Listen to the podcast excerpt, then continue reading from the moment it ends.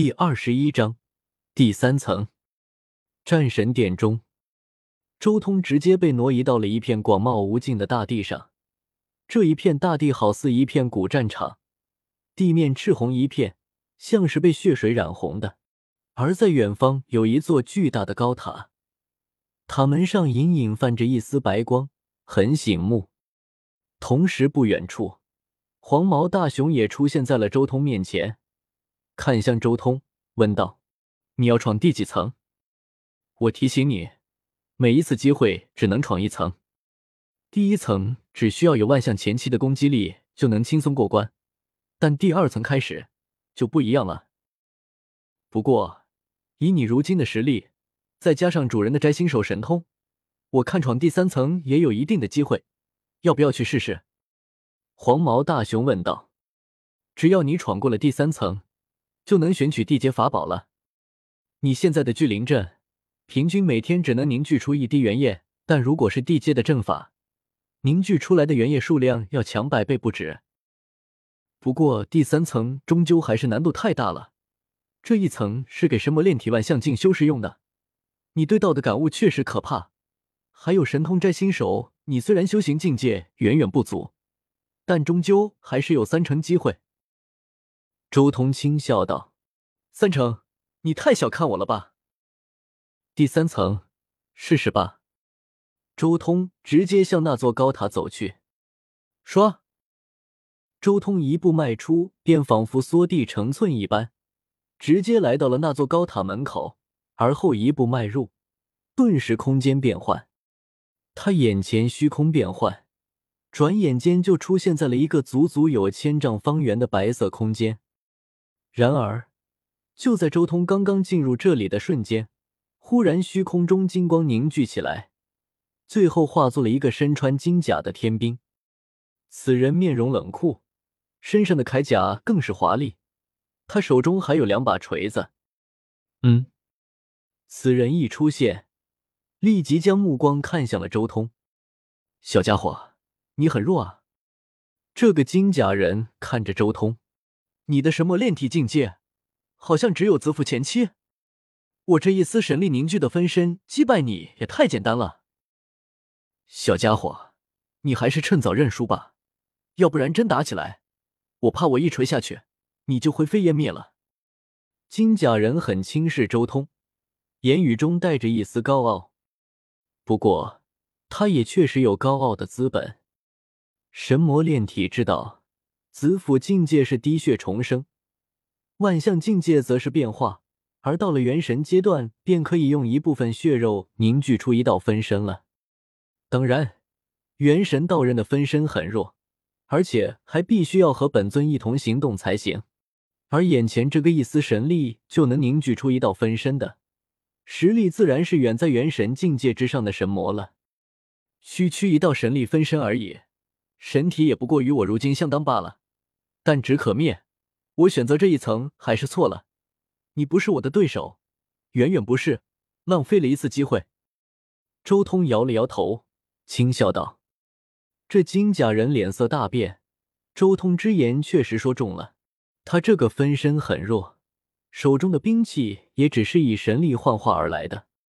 他唯一所倚仗的，足以俯瞰周通的资本，只是他那来自于本尊的境界，对大道的感悟。”当然，这种资本只是他自以为是的资本。若是我尊本过来，随便一口气就能喷死你。金甲人面色不爽，但依旧带着几分高傲的神态。就算只是一丝神力凝聚的分身，即便是我最弱小的分身，但是对付你这种子府境的不讲武德、偷袭……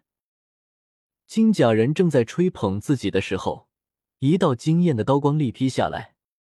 凌冽的刀光斩破九霄，那金甲人震撼的发现，刀锋上有一缕漆黑色的光芒，无坚不摧，无物不斩，有着斩断一切的可怕威势。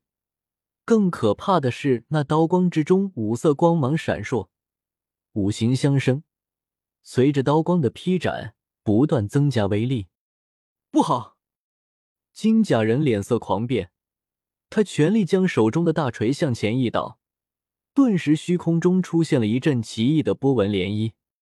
然而，刀光犀利无匹，以一种强势的姿态展开了一切涟漪，猛然与那大锤碰撞在一起。轰隆！一声巨响，虚空巨震，那金甲人手中的大锤直接被斩得爆开。而那金甲人虽然竭力爆发神威抵挡这一刀，但终究还是连身上的金甲也被破开。他身上重重的挨了一刀，深可见骨，身体都差点被劈开。怎么可能？子府境界，刀之力，这是什么怪物？金甲人心中震撼，这一刀足足耗费了他一半的神力才挡住，再来一刀。他就没了。他这副身体终究只是神力凝聚而成，神力耗尽就没了。你是转世的天仙？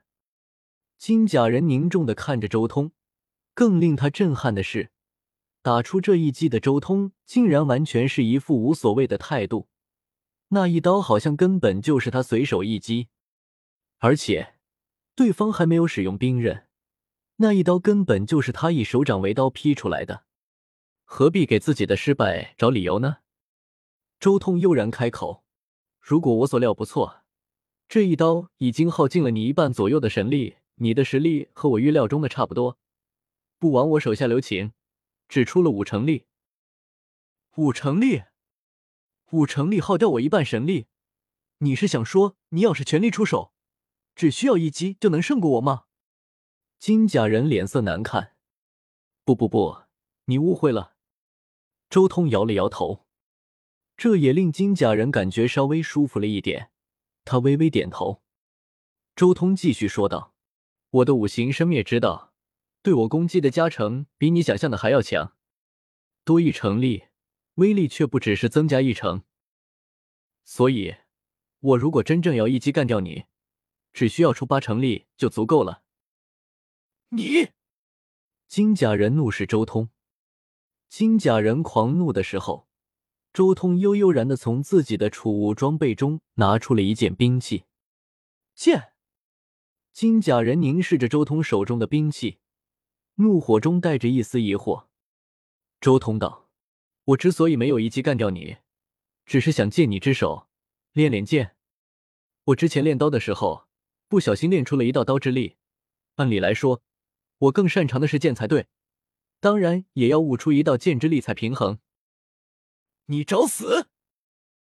金甲人狂吼，他浑身金光暴涨，手中仅存的一个锤子更是化作了一道流光，直扑周通，完全是一副拼命的架势。